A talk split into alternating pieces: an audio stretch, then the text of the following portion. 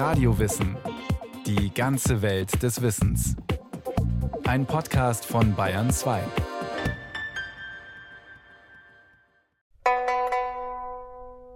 Mongse trat vor den König Hui von Liang. Der König sprach: Alter Mann, tausend Meilen waren euch nicht zu weit, um herzukommen. Da habt ihr mir wohl auch einen Rat, um meinem Reich zu nützen.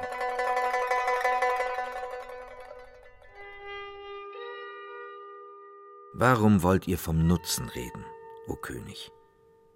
Wenn der König spricht, was dient meinem Reiche zum Nutzen, so sprechen die Adelsgeschlechter, was dient unserem Haus zum Nutzen. Und Ritter und Leute des Volkes sprechen, was dient unserer Person zum Nutzen. Hoch und niedrig sucht sich gegenseitig den Nutzen zu entwinden, und das Ergebnis ist, dass das Reich in Gefahr kommt. Ein Reich ist in Gefahr, wenn das Nützlichkeitsdenken im Vordergrund steht. Diesen Gedanken hält der weise chinesische Lehrer Mongze, der im Westen Mencius genannt wird, gleich zu Beginn seines ersten Lehrbuches fest. Er ist ihm wichtig.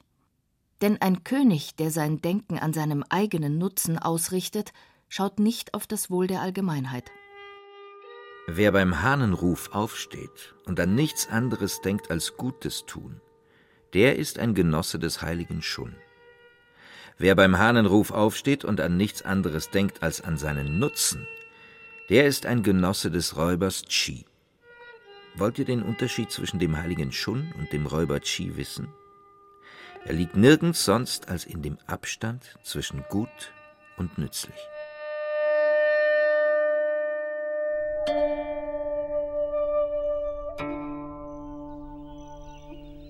Mencius wird um das Jahr 370 vor Christus in Sucheng geboren, nahe dem Geburtsort des 100 Jahre zuvor gestorbenen Konfuzius in der Provinz Shandong. Über seine Kinder- und Jugendjahre ist wenig bekannt. Die einst wohlhabende Familie ist verarmt, den Vater verliert er früh. Es wird erzählt, dass die Mutter Wert darauf legt, dass Mencius in einer möglichst fördernden Umgebung aufwächst. Anfangs leben sie neben einem Friedhof, dann siedeln sie um in die Nähe des Marktplatzes. Aber die Geschäftemacherei und das Marktgeschrei missfallen der Mutter. Erst als sie schließlich in der Nähe einer Schule wohnen, ist sie zufrieden. Ein Edler, der tief eindringen will in die Wahrheit, strebt danach, sie selbstständig zu erkennen. Hat er sie selbstständig erkannt, so verweilt er bei ihr in Sicherheit. Verweilt er in Sicherheit bei ihr, hat er sie reichlich zur Verfügung. Hat er sie reichlich zur Verfügung, so mag er nach rechts oder links greifen, immer trifft er auf ihre Quelle. Selbstdenken macht klug und es zieht überraschende Erkenntnisse nach sich. Auf die Frage des König Hui von Liang, wie er denn sein Reich am besten vor Angriffen von außen schützen könne, wartet Mencius mit ungewöhnlichen Ratschlägen auf. Wenn ihr, o König, ein mildes Regiment führt über eure Leute, Strafen und Bußen spart, Steuern und Abgaben ermäßigt, so dass die Felder tief gepflügt und ordentlich gejätet werden können, dass die Jugend Zeit hat zur Pflege der Tugenden der Ehrfurcht, Brüderlichkeit, Gewissenhaftigkeit und Treue, dass sie zu Hause ihren Eltern und Brüdern und im öffentlichen Leben ihren Fürsten und Oberen dienen, dann könnt ihr ihnen Knüppel in die Hand geben, um damit die starken Panzer und scharfen Waffen der Herren von Zinn und Chu zu zerschlagen. Ja, die Botschaft ist kurz gesagt, der Herrscher soll eine menschliche Politik betreiben. Zhenzheng. Das ist das entscheidende Stichwort. Professor Heiner Rötz erforscht und lehrt an der Ruhr-Universität Bochum die Geschichte und Philosophie Chinas. Also die Politik wird moralisch in die Pflicht genommen. Und wenn ein Herrscher eine menschliche Politik betreibt, so sagt Mungse, dann wird es für ihn auch überhaupt kein Problem sein, die Armeen der befeindeten Staaten zurückzuschlagen, weil er dann nämlich das Volk auf seiner Seite hat. Und dann ist es möglich, mit Knüppeln die harten Panzer der anderen zu zerschlagen. Also das ist seine Botschaft gewesen, die aber natürlich nicht angekommen ist.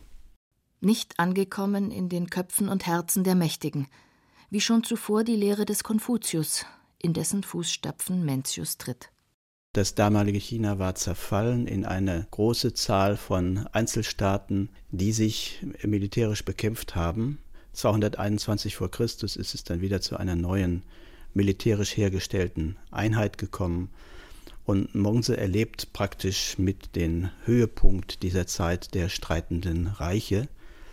Also er ist in eine Zeit hineingeboren, die man später die Zeit der streitenden Reiche genannt hat. Eine Zeit, in der dringend eine neue gesellschaftliche Ausrichtung gebraucht wird. Konfuzius und Mencius sind die bekanntesten Denker jener Jahrzehnte. Ihre lateinischen Namen verdanken die beiden Weisheitslehrer den Jesuiten, die 2000 Jahre später, im 17. Jahrhundert, versuchten, China zu missionieren. Da waren beide zwar längst tot, aber ihre Lehren aufgeschrieben und immer noch lebendig. Um sie zu verstehen, ist es wichtig, den historischen Kontext zu sehen. Wer durch seine Tüchtigkeit den Menschen dahin bringen will, ihn anzuerkennen, dem wird es nicht gelingen. Wer aber durch seine Tüchtigkeit den Menschen Gutes zukommen lässt, der erst wird die Welt dahin bringen, ihn anzuerkennen.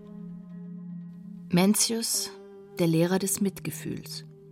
Es genügt ihm nicht zu unterrichten, er will dazu beitragen, eine neue Ordnung zu schaffen.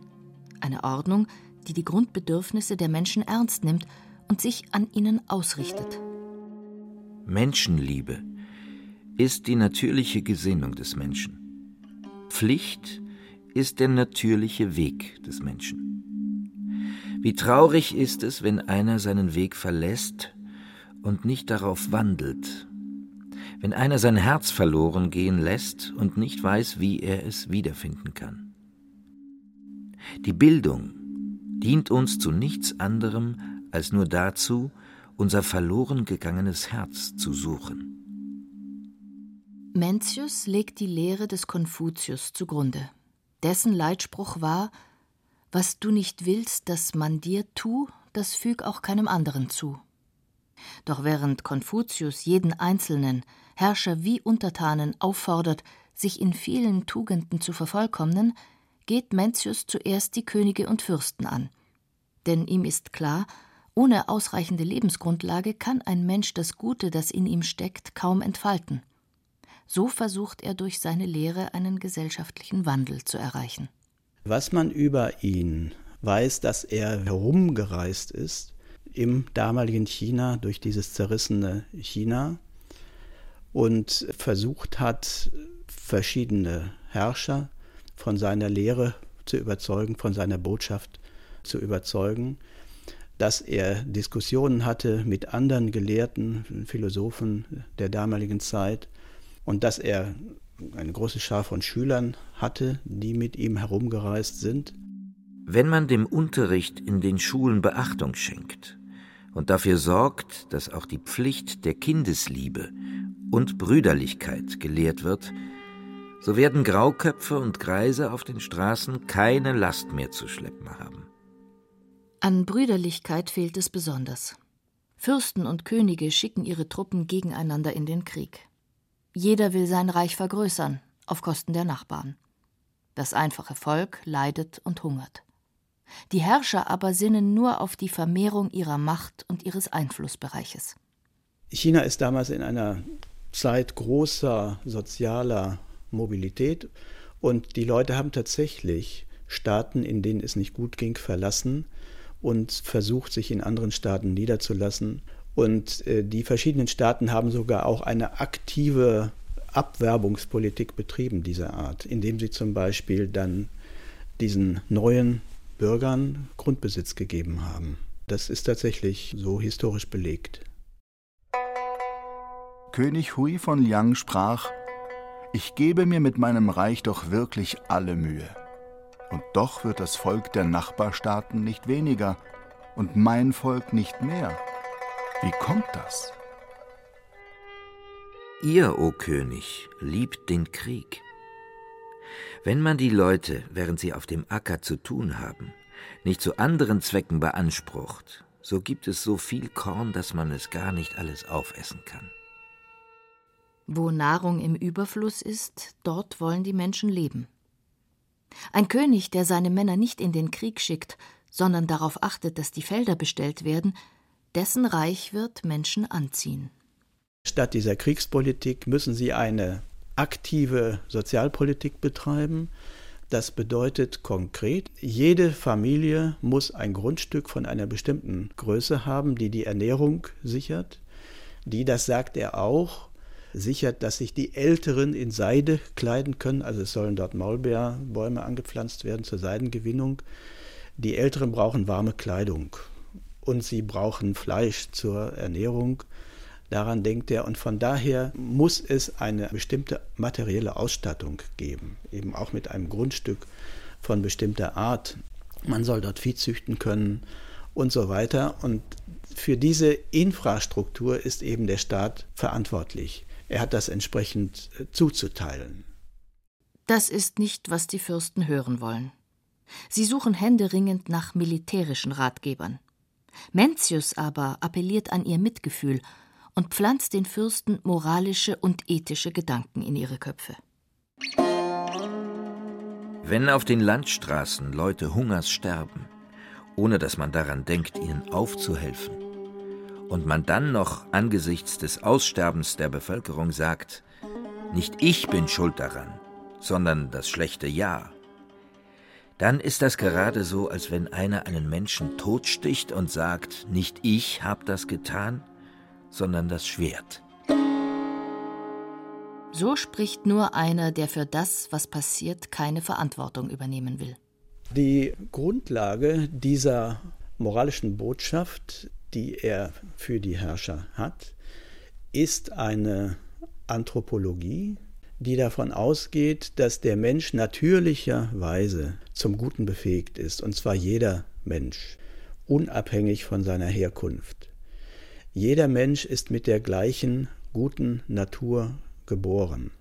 Und deshalb gibt es keine Ausrede, insbesondere nicht für die Herrscher. Jeder hat das Gute in sich und kann es zur vollen Entfaltung bringen. Das Gute im Menschen, so glaubt Mencius, sei wie eine Quelle, die sprudeln will. Vier Tugenden seien ihm angeboren die Menschlichkeit, die Gerechtigkeit, die Sittlichkeit und das moralische Wissen. Ausgangspunkt der Menschlichkeit ist das Mitleidsgefühl, das sich spontan einstellt. Ausgangspunkt der Gerechtigkeit ist das Schamgefühl. Ausgangspunkt der Sittlichkeit, also des gesitteten Verhaltens, ist ein angeborenes Gefühl der Bescheidenheit, des Vortrittlassens. Und Ausgangspunkt des moralischen Wissens ist ein intuitives Gefühl für richtig und falsch. Wenn sich das alles entwickelt, dann werde ich mich entsprechend gegenüber anderen verhalten. Das intuitive Gefühl für richtig und falsch kann laut Mencius in bestimmten Situationen die strengen Regeln der Tradition außer Kraft setzen. Shun Yu Kun sprach: Ist es wahr, dass es die Sitte verlangt, dass ein Mann und eine Frau, wenn sie sich etwas reichen, sich nicht mit der Hand berühren dürfen? So ist es Sitte. Wenn die Schwägerin am Ertrinken ist, darf man sie dann an der Hand herausziehen? Wer seine Schwägerin, die am Ertrinken ist, nicht rettet, der ist ein Wolf. Dass ein Mann und eine Frau sich nicht berühren, ist die Regel. Dass einer seine Schwägerin, die am Ertrinken ist, an der Hand herauszieht, das ist die Ausnahme. In diesem Fall ist es klar, dass für Monse das Gebot der Menschlichkeit, der Mitleidsimpuls, also hier der Rettungsimpuls, das Gebot der Sitte aushebelt. Natürlich muss ich dann rettend zugreifen. Da sieht man zum Beispiel, was hier jetzt in Führung geht. Das ist natürlich die Menschlichkeit. Von Mencius sind sieben Bücher erhalten. Der deutsche Sinologe Richard Wilhelm übersetzte sie aus dem Chinesischen und veröffentlichte das insgesamt 184 Seiten umfassende Werk im Jahr 1916, während des Ersten Weltkriegs. Die ersten drei Bücher umfassen die Reden und Gespräche, die Mencius mit verschiedenen Herrschern geführt hat. Die restlichen vier Bücher enthalten Aphorismen über verschiedene Bereiche des Lebens.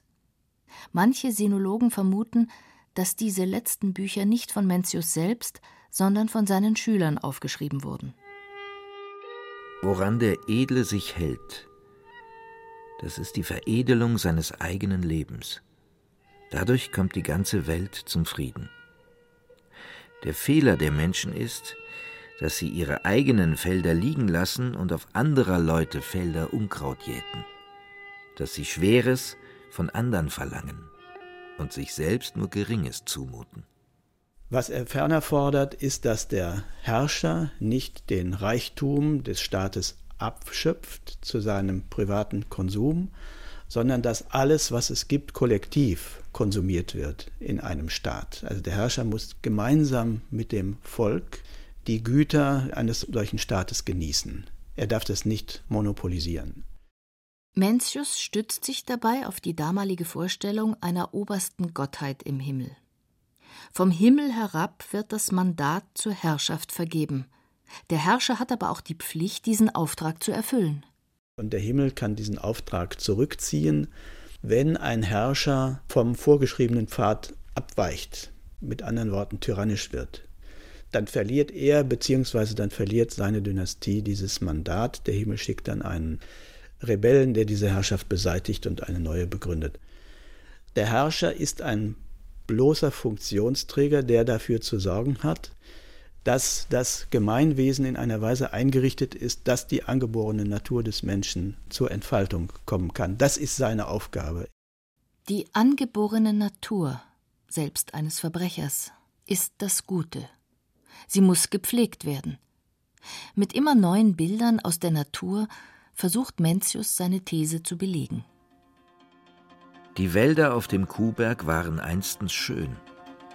Aber weil der Berg in der Nähe der Markung einer Großstadt lag, wurden die Wälder mit Axt und Beil gefällt. Konnten sie da schön bleiben? Doch wirkte Tag und Nacht die Lebenskraft. Regen und Tau feuchteten den Boden.